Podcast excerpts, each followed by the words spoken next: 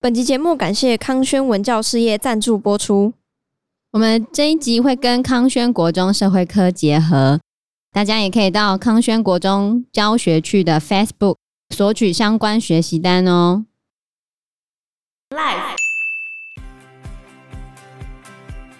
华盛顿一辈子受这个牙痛之苦，对啊，他真的很可怜，他一辈子牙痛。之前美国展出乔治华盛顿的假牙， 哦，就就看了觉得还蛮恐怖的，因为你知道他的假牙上的牙齿是用什么做的吗？什么？曾经有一个故事或者有一个传说说，乔治华盛顿用木头制的假牙，不过后来证实那是假的啦。 Hello，大家好，我是 Joe。我啊是方娜，我是 Anna，我们先来更新一下最近台中丰原高中案的后续。 OK，校长被拔了，教官也被被拔了 fire，对，我好奇是被 fire 校长这个职位，还是连老师都当不了？应该是被 fire 校长这职位而已吧。在四月十三号的时候，台中市教育局召开校长成绩考核委员会，决议是校长大过一次，拔除校长职位，也就是说他变成老师了。对啊，再来是前学务主任等人确有不当管教且情节重大，决议依调查小组建议，将相关人员依各自身份移送考核委员会，还有相关的委员会去做行政议处。行政艺术通常就是记过之类的啦，那个过是可以消的吗？老师没有在消过的啦，哦就是可以功过相抵啦。他常常记功啊，就功过相抵啊。那没有在没有在箱底，那已经到哦大，可是他过那个已经到大过就没办法抵大过直接扣啊薪呢、对，就他那一年会没有年终之类的吗？考绩，而且前学务主任非常严重哦。教育局在检视完所有资料之后，他说前学务主任设有不当管教，情节重大，然后退回学校的调查报告，要求依教师法规定将前学务主任移送教评，然后依据高级中等以下学校教师解聘、不续聘、停聘或资遣办法进行审议，要予以严惩严办。最终不排除解聘，那蛮严重的。连老师都没得当哦。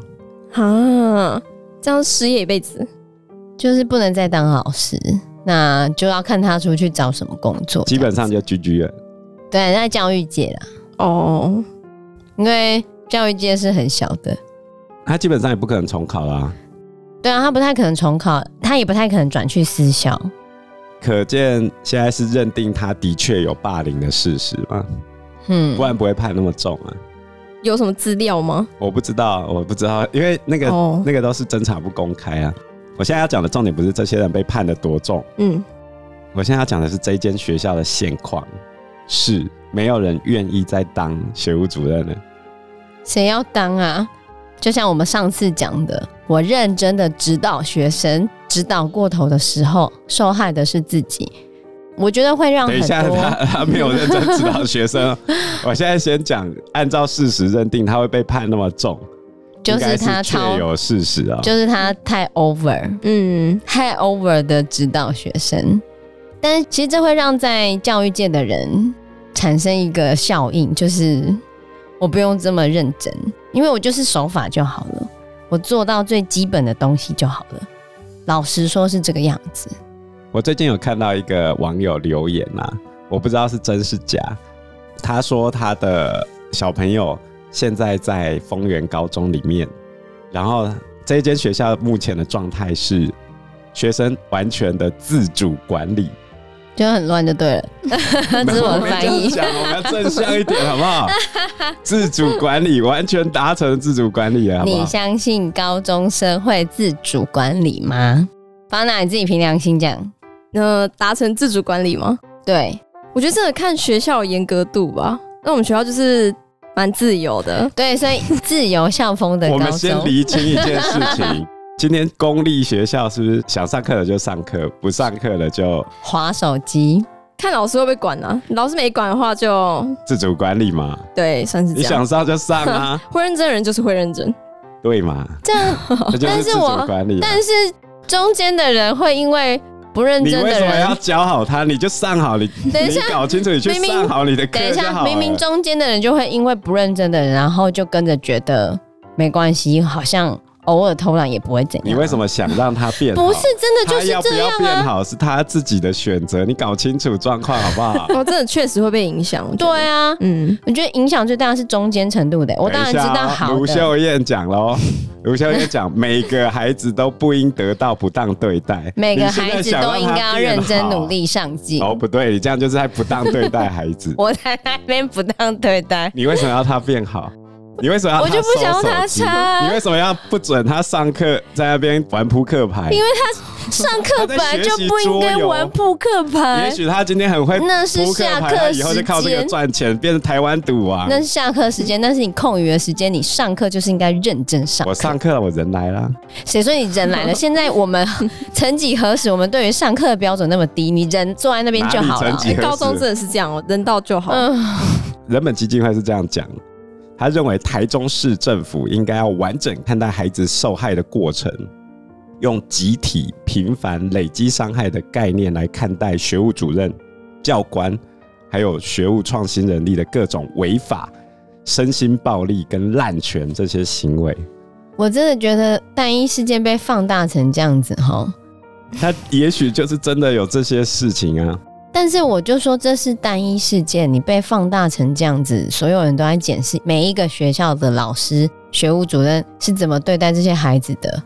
我觉得我们应该去思考到底，哦，我举一个例子，呃我举一个例子，好，最近我同学带他们学生出去打靶，嗯，对，会有教官嘛？哦，对对对对，嗯，然后结果呢，他在打靶的时候，那个弹壳弹出来的时候，去弹到在一边的那个指挥官的手嗯，受伤了。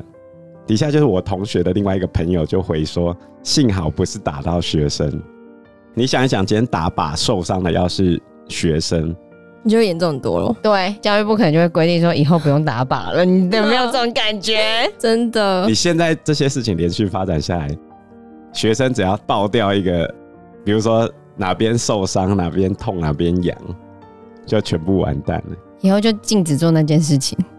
有没有？我们为了保护这个孩子，可是怎么会是这样呢？不是应该要就是小心一点之类的吗？不是啊？我觉得就是会这个样子啊，因为你没有办法避免学生的不小心。那就完全禁止就 好。就好像 你无法避免你现在讲话会不会伤害到一个人，那你就不要不要讲跟他。讲话，就叫你闭嘴。我现在没办法确保这一部电影是不是会伤害到各种族裔的人。那干脆嘞，我的主角里面就有各种族裔，最好嘞还有 LGBT LGBTQ 不止，它应该是 LGBTQIAPK。 IAPK 吗？对，I 就是双性人，A 是无性恋无性别者，P 是泛性恋，任何性别都可以，K 是 kink，特殊性癖好，就是最近很红那个模仿犯里面那一间夜店的名字。哦，kink 对， 那什么意思啊？就是特殊性癖好，比如说哦 BDSM，、格雷的五十道阴影。我知道，嗯所以那个夜店应该是有符合这个吧，才这样取啊，对吧、嗯因为他们本来就是哦，特殊性癖好。所以这夜店是沈嘉文他们开的吗？不是啊，但是那一群人都哦，应该说沈嘉文就在那个那夜个店里那个 group 里面，嗯对所以你看，我现在怕这么多人， ，LGBTQIAPK，对，怎么太办？长了吧？那我干脆就找少数主义来演嘛。所以我小美人鱼找黑人嘛，政治正确，乌苏拉找白人嘛。她长得比现在的小美人鱼正，以我们的审美观来说哦啊，怎么有点不符合的感觉？很符合啊。你为什么现在迪士尼就告诉你不要去哦应歧该要视别人了？好吧，我们应该就是被洗脑太久了，因为迪士尼从小就用那样子来洗脑我们，我们被洗脑到一个程度之后，就没有办法接受另外一种了。嗯，真的我们要用正向看待每一个东西、每一件事、每一个人。所以我觉得 BLM 运动兴起之后，美国一直不断出现这种取消文化，然后还有过度的这种政治正确、性别正确、各式各样的正确，又带到一个全新的领域了。就像现在迪士尼一直不断的在洗脑我们嘛，就是各种各式各样的政治正确。之前有一个新闻，就是南北战争的时候，南军的将领叫做李将军，他带领南军跟北军对抗嘛。后来他也成为南北战争和解的象征。后来 BLM 运动的时候，有人去弄他的雕像，要把它拆除，因为他是南军的。所以我会觉得现在人要用现在的眼光去检视历史的人物，忽略当时候他们所存在的时空背景，是一个非常奇怪的事情。对对对，那讲了这么多呢，其实我们今天要来谈的主题，就是形塑我们现在认知的这个世界最重要的一个国家，就是美国，嗯我们要来谈它了。那美国开国的历史呢？我们用现在这种政治正确的眼光回去看当时候的人，你都会觉得啊，这人怎么这么恶劣啊，屠杀原住民啊，嗯欺负黑人啊。嗯，我要先提醒大家，当时候的人处在那个背景，他会下那样的选择，或许他已经是那个时代最进步的人了。你不应该用现在这一个眼光去看他，就好像华盛顿在砍倒樱桃树的时候，他才没砍到樱桃树，他爸为什么不敢骂他呢？因为他没有砍啊，因为他手上有斧头。他根本就没有砍到樱桃树，这是假的。这个故事是后来有一个教士编出来的，真实性其实不可考，你也不能斩钉截铁说真的没这个事啊，你又不是他。我们喜欢看《与你有而上》，爱找你了吗？哎、可是我看的书里面，真的对华盛顿评价很好、哎，讲到乔治华盛顿啊，其实他的一生就是美国开国的历史。那我们先来介绍这个人，好，其实你去看他所有的雕像跟画像，他永远都是抿着嘴的，你知道为什么吗？不知道没有，因为他牙齿很不好啊。哦，真的哦，对啊，他当上总统的时候只剩下一颗牙齿，他没有装假牙什么的有他有装假牙，哦，可是那个年代的假牙就是不符合你的脸型啊。对戴上去的话很不舒服。乔治华盛顿在晚年的时候，他的各种书信常常就会写到他牙痛怎样不舒服，各种不舒服。嗯呃，说到假牙，就让我想到我最近我女儿她在换牙嘛，然后她嗯哦牙齿就有点长歪，然后我就问医生说该怎么办，然后医生就列了一堆这个可以治疗的方法，其中一个是隐适美这个品牌，我不知道你知不知道。我知道，就戴牙套嘛，哦，对然，后我就问他说啊，这个大概多少钱？这样嗯，医生就跟我讲说大概十二三万吧。然后我出来之后我就 Google 一下，成人做这个要多少钱？嗯，二十五到三十五。我觉得小朋友比较便宜。真的，这要从小治疗我的感想是，牙医真的很有前途。哦，真 的，你看华盛顿一辈子受这个牙痛之苦，对啊，他真的很可怜，他一辈子牙痛。之前美国有展出乔治华盛顿的假牙，哦，就看了觉得还蛮恐怖的。因为你知道他的假牙上的牙齿是用什么做的吗？什么？曾经有一个故事，或者有一个传说说，乔治华盛顿用木头制的假牙，不过后来证实那是假的啦。那是因为可能他保存的不好，还有那个年代很难把牙齿保存的很好，所以他到后面看起来牙齿就泛黄，让大家以为他是戴木质的假牙，但事实上那个不是木质的假牙。你觉得他是用什么当假牙？是谁的牙齿吗？对，谁的牙齿？应该不是别人的吧？一定是人的、啊哦，。是人的牙齿哦，有动物的牙齿，也有人的牙齿。啊，真的是别人拔下来的牙齿吗？对，有一些是动物的牙齿，它会用小马的牙齿，嗯然后再磨小颗一点，变成假牙。然后有一些是人的牙齿，人的牙齿呢有不同说法，比较不好的说法就是指责乔治华盛顿从自己家的黑奴拔掉自家黑奴的牙齿来当他的假牙。哦就有一些抨击他的说法，或者是对华盛顿比较不好的说法就是这样子。但有一些说法是，那是乔治华盛顿花钱跟他的黑奴买的牙齿，可是他这一点被 BLM 攻击。因为他还是蓄奴的大地主啊。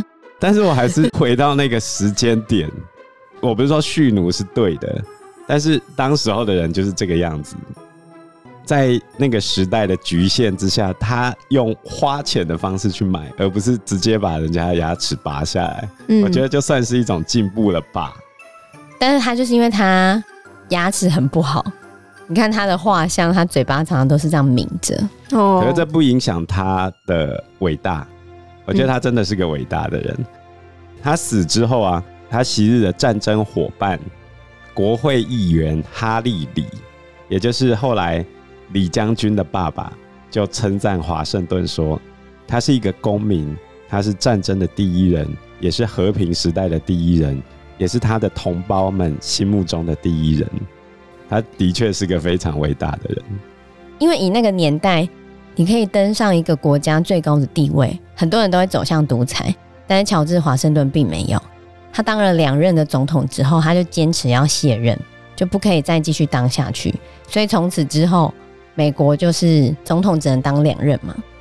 这也影响到我们台湾哦。嗯，我们台湾的民选首长都只能连选连任一次，对，不能当太久，被除大，非你隔了一届再回来啊啦。哦所以也被人家说他对权力毫不恋战。但是有另外一个说法，就说他为什么对权力毫不恋战？因为他牙齿很不好啊，他没办法讲话，他只要讲话就会很不舒服，假牙可能就会喷出来。甚至在他当上总统的时候，他的致辞只有一百多个字，嗯也被人家说他为什么讲那么短，就是因为他牙齿不好嘛。嗯就嗯不好讲话、啊，但所以他还是可以决定很多事啊。是对啊没错啦。所以反正可能我就宁可是多相方信，说法我是比这较样子。愿意相信他是个这么伟大的人。我比较相信他牙齿真的很痛，你看他的假牙，嗯你看那时候的假牙真的是固的，非常烂啊的、 真哦的，，对啊，感觉超不舒服的。对。那留的那个洞，就是因为那个时候他唯一的一颗牙齿，这天是 啊华盛顿当时的牙医就帮他做的一副假牙，放在纽约的医学会展出。他最后一颗牙齿最终还是掉了，然后他就全部都没有自己的真牙的时候，他还把他的那颗牙齿送给他的牙医。谢谢他是吗？嗯，对啊， 哦，对那一颗留到现在还很值钱、欸。有啊，那颗牙齿就是他的牙医后来有留下来，嗯，现在在美国都有展出。有点痛苦。不过现在 BLM 运动对他也很多的检讨啦，我觉得有点过头了。嗯，对，我们就针对那个时间点他所做的事情，给他一个合理的评价。对啊，我们不应该用现在的人权来去要求那个年代的人，因为嗯就是不符合当时啊。难道我们会用现在的人权来去 argue 以前的帝王吗？某某个皇帝乱杀人啊什么的，不太可能吧？不能因为他是美国开国总统，我们就把现在的对人权的要求放在他身上。这对样子，对，因为毕竟已经距离现在两百多年了。嗯你怎么可能会要求两百多年前的人，他的想法跟得上现在的想法？他那时候他已经够进步，已经够了不起了。